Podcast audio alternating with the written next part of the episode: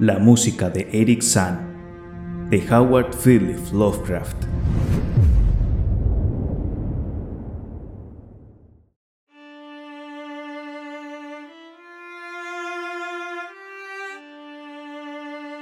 He examinado con el mayor detenimiento los mapas de la ciudad, sin lograr nunca encontrar de nuevo la Rue de Oseille.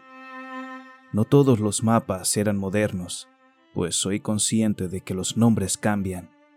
Antes, al contrario, he indagado exhaustivamente en la historia local y he explorado personalmente cualquier parte, cualquiera que fuera su nombre, que pudiera corresponderse con la calle que yo conocí como Rue de Oseille. Pero a pesar de todo esto, ahí queda el humillante hecho de que no puedo encontrar la casa, la calle o incluso el barrio donde, en los últimos meses de mi agobiada vida como estudiante universitario de metafísica, escuché la música de Eric Sand. No me extraña que me falle la memoria, ya que mi salud tanto física como mental estaba seriamente mermada durante la época en que residí en la Rue de Oseille. Y recuerdo que nunca llevé hasta allí a ninguna de mis escasas amistades pero resulta extraño y singular el que no pueda volver a encontrar la calle, ya que se hallaba a media hora de camino de la universidad y se distinguía gracias a particularidades que serían difíciles de olvidar para cualquiera que las hubiera visto. Nunca he conocido a nadie que haya visto la Rue de Oseille.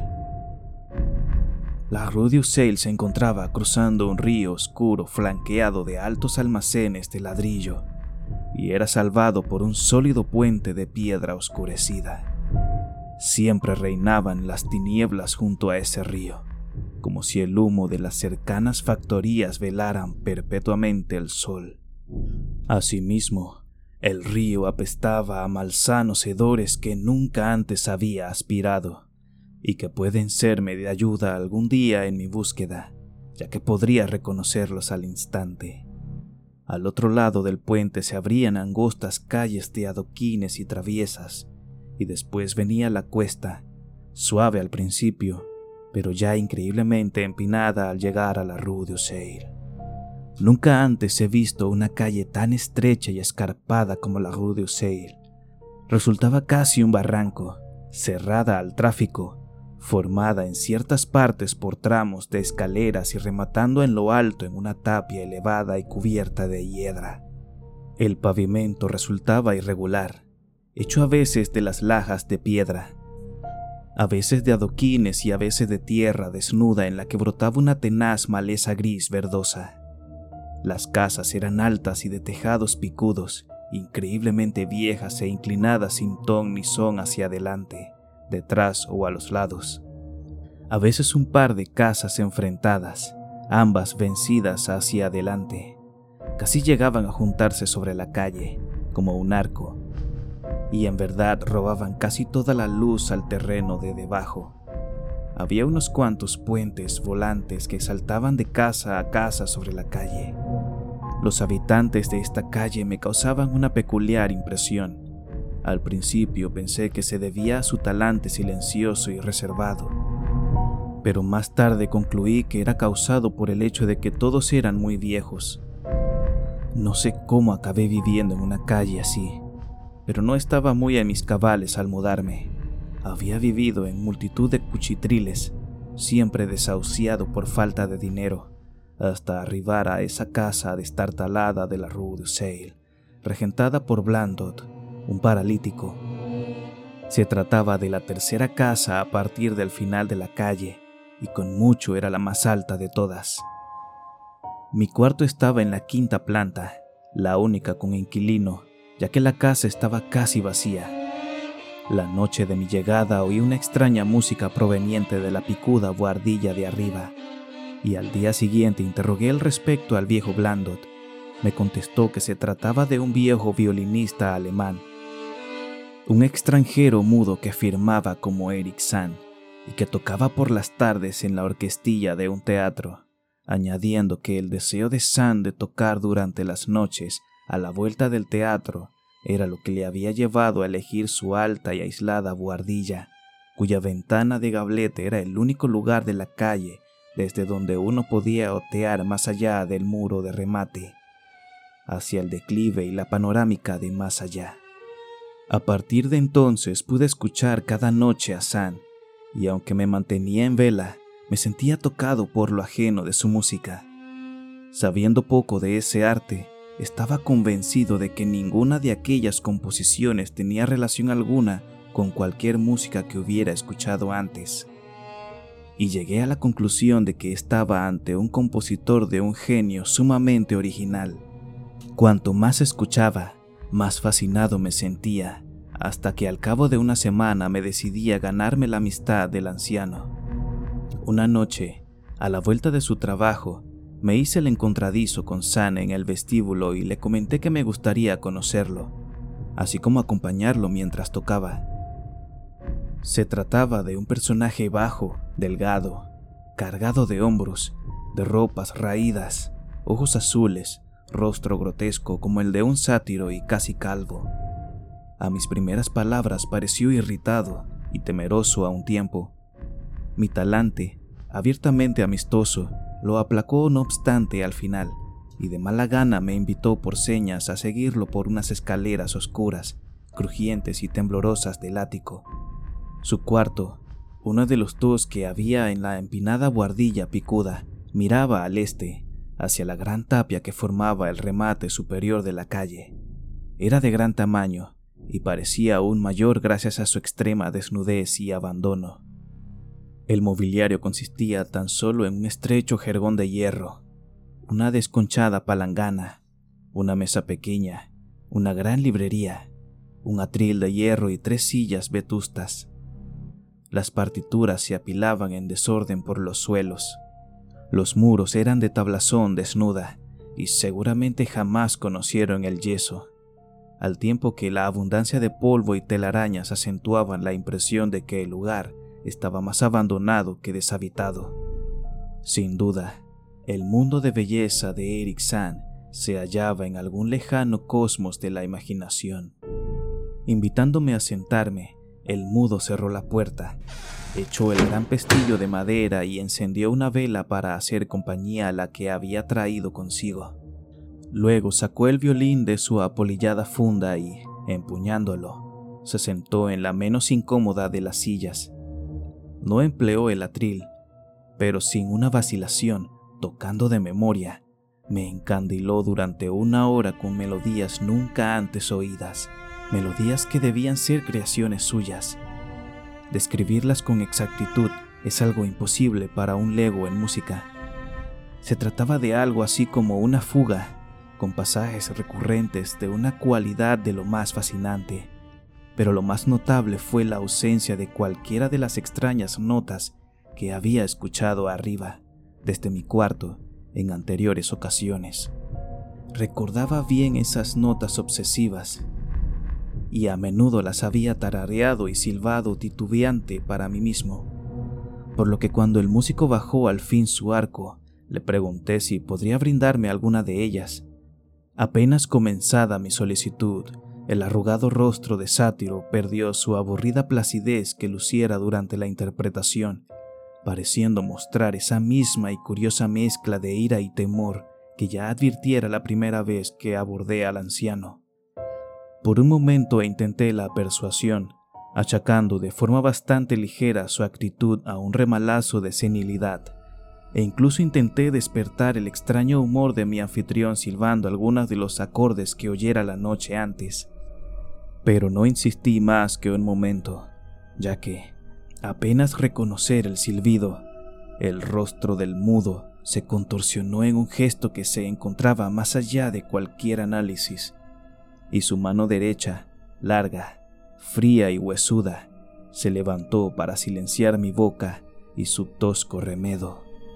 Al hacerlo dio otra muestra de excentricidad lanzando una ojeada inquieta a la solitaria ventana cubierta de cortinas, como si temiera alguna intrusión, una mirada doblemente absurda por cuanto la buhardilla se alzaba alta e inaccesible sobre los tejados vecinos.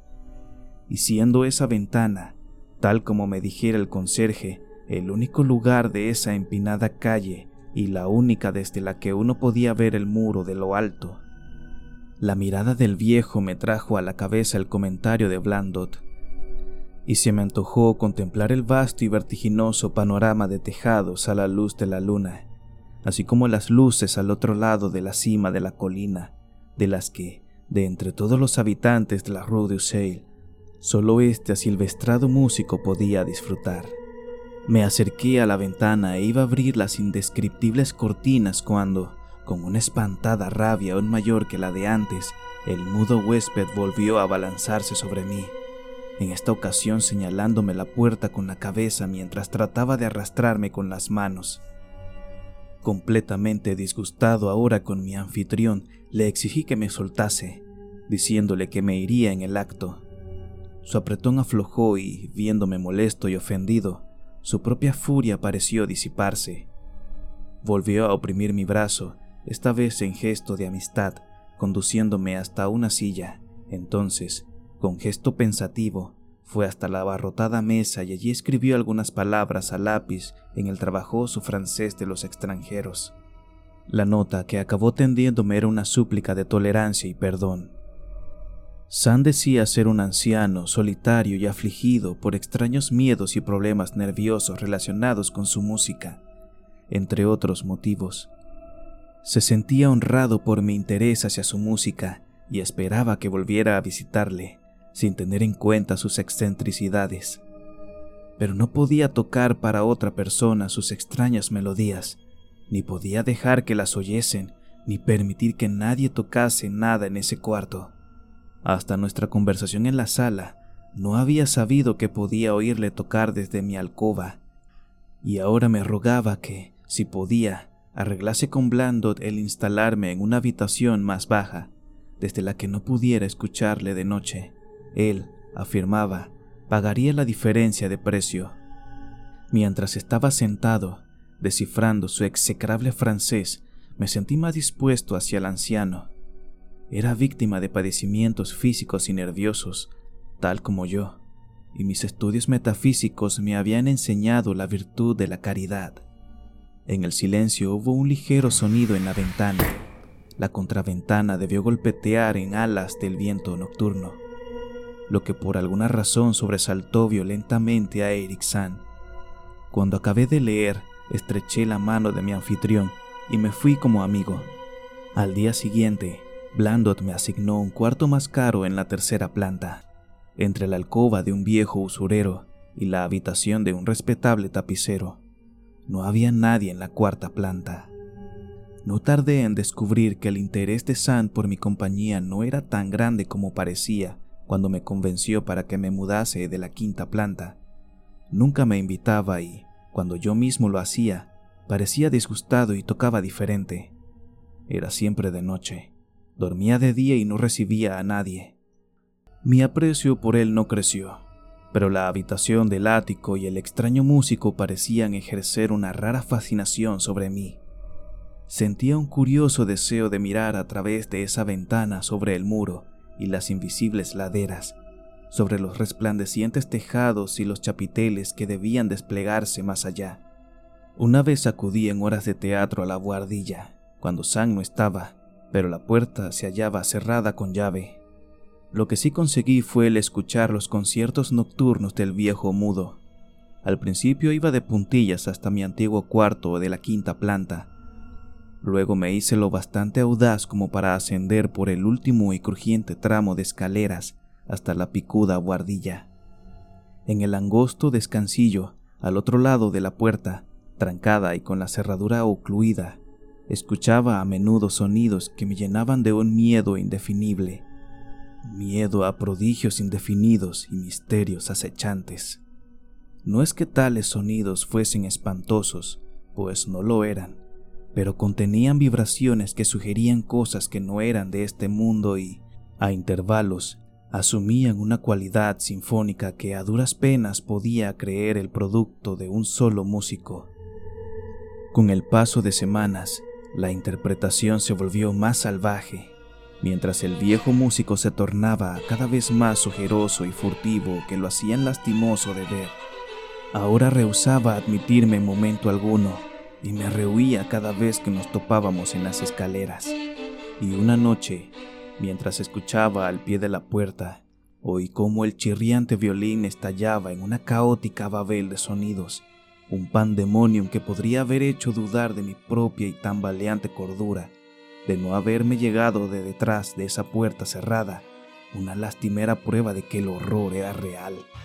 Ese grito espantoso, inarticulado, que solo un mudo puede proferir y que se desata solo en momentos del más terrible miedo o angustia.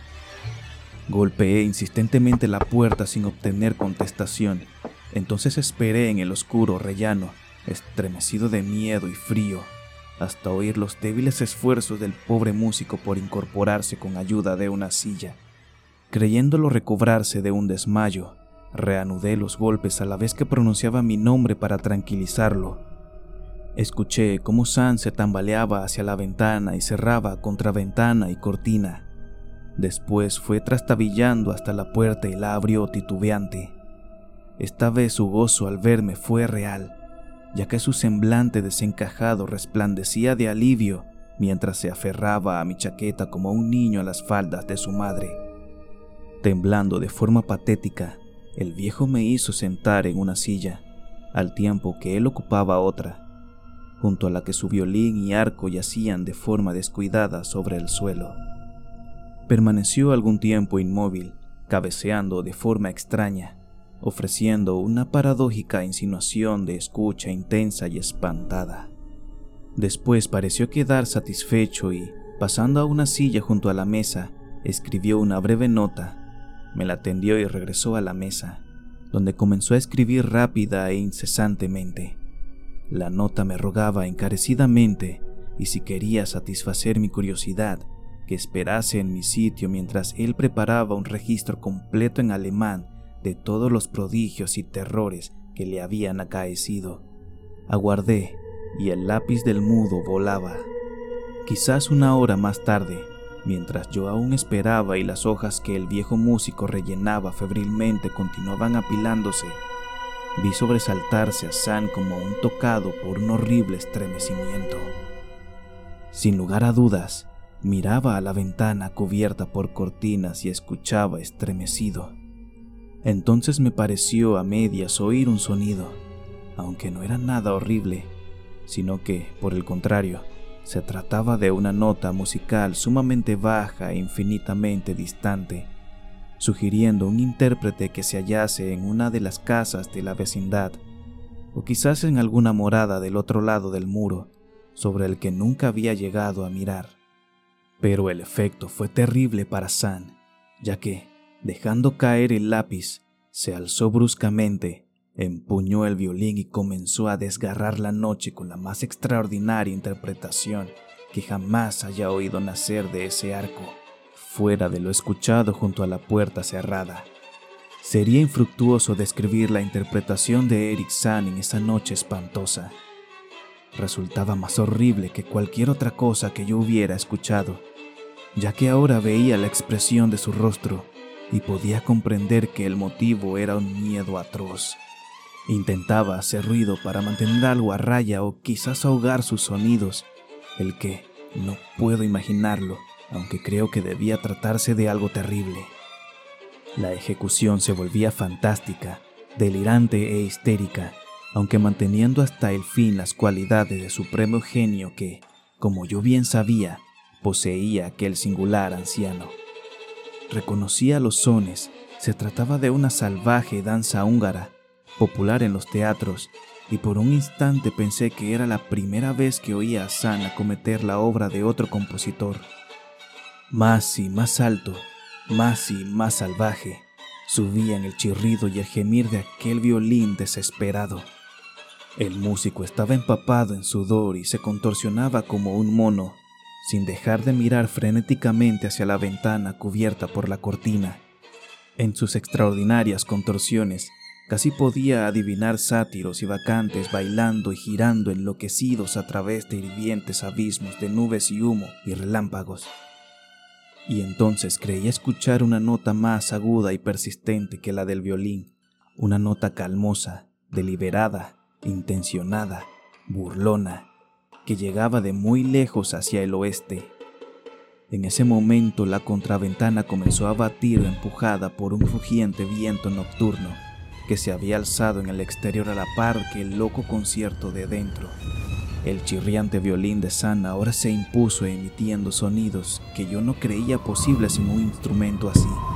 La contraventana batió más fuerte, suelta, y comenzó a golpear la ventana. El cristal saltó en pedazos bajo los golpes repetidos y el viento frío entró, haciendo chisporrotear las velas y arrebatando los folios de la mesa donde San había comenzado a transcribir su horrible secreto. Miré a San y vi que se hallaba más allá de cualquier relato imparcial. Sus ojos azules estaban desorbitados, vidriosos, ciegos, y la frenética interpretación se había convertido en una irreconocible orgía, ciega, mecánica, que ninguna pluma puede aspirar siquiera a insinuar. Un soplo repentino aún más fuerte que los demás arrebató el manuscrito y lo llevó hacia la ventana. Perseguí con desesperación las hojas volantes, pero se fueron antes de que pudiera llegar a los cristales rotos. Entonces recordé mi antiguo deseo de mirar por esa ventana, la única en la Rue du Seil, desde la que uno podía contemplar la ladera al otro lado del muro y la ciudad que se extendía más allá. Estaba muy oscuro, pero las luces de la ciudad permanecían encendidas y yo esperaba verlas a pesar de la lluvia y el viento. Pero aunque me asomé a esa alta ventana de buhardilla, miré mientras las velas chisporroteaban y el loco violín aullaba al compás del viento nocturno. No vi ciudad alguna abajo, ni luces amigables resplandeciendo desde calles reconocibles, sino solo la oscuridad del espacio ilimitado, inimaginable espacio viviente, con movimiento y música, careciendo de semejanza alguna con nada de esta tierra. Y mientras permanecía allí, mirando aterrorizado, el viento apagó las velas de la antigua buhardilla picuda, sumiéndome en una salvaje e impenetrable oscuridad, con caos y pandemonium ante mí y la demoníaca locura del violín aullando en la noche a mis espaldas. Retrocedí tambaleándome en la oscuridad, sin medios para encender la luz, chocando con la mesa volteando una silla y finalmente abriéndome paso hacia el lugar donde la oscuridad gritaba con la estremecedora música. Debía hacer algo para salvarnos a Eric San y a mí mismo, cualesquiera que fueran los poderes que se nos enfrentaban. En cierta ocasión creí sentir el roce de algo helado y grité, pero mi grito fue acallado por aquel espantoso violín. Repentinamente, en la oscuridad, el enloquecido vaivén del arco me tocó y supe que estaba junto al músico. Tanteando, toqué el respaldo de la silla de San y luego encontré y sacudí su hombro intentando hacerlo volver en sí. No respondió y el violín chirriaba sin pausa. Alcé la mano a su cabeza, cuyo mecánico agitar pude detener y le grité al oído que debíamos escapar de los desconocidos seres de la noche pero ni me respondió ni se detuvo el frenesí de su inexplicable música, mientras que por toda la buhardilla parecían danzar extrañas corrientes de viento entre la oscuridad y la confusión. Al tocar con la mano su oreja me estremecí, aunque sin saber por qué. No lo supe hasta que palpé su rostro inmóvil, el rostro frío como el hielo, rígido, sin respiración, cuyos ojos se desorbitaban en vano mirando al vacío. Y entonces Merced a algún milagro, alcancé la puerta y el gran pestillo de madera y huí desesperadamente del ser de ojos vidriosos en la oscuridad y del espectral aullido de ese maldito violín cuya furia crecía según yo escapaba, saltando, volando, huyendo por esas escaleras sin fin a través de la casa a oscuras, corriendo a ciegas por esa calle estrecha, empinada y antigua, llena de escalones y casas inclinadas, bajando escalinatas y corriendo sobre adoquines hacia las calles inferiores y el pútrido río encajonado, cruzando jadeante el gran puente oscuro hacia las calles y bulevares más amplios y salubres que me resultaban conocidos, aún guardo todas esas impresiones. Y recuerdo que no había viento ni luna, y que todas las luces de la ciudad resplandecían. A pesar de mis búsquedas e indagaciones más cuidadosas, Nunca he podido dar con la Rue de pero tampoco me pesa tanto, ya sea por esto o por la pérdida en abismos no soñados de las hojas de letra apretada que eran lo único que podrían haber explicado la música de Eric San.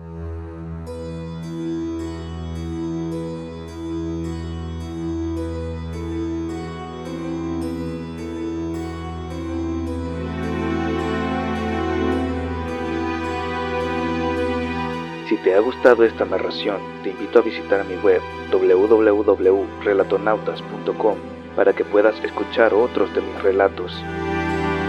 También puedes seguirme en Instagram y Facebook, en donde puedes encontrarme como El Relatonauta.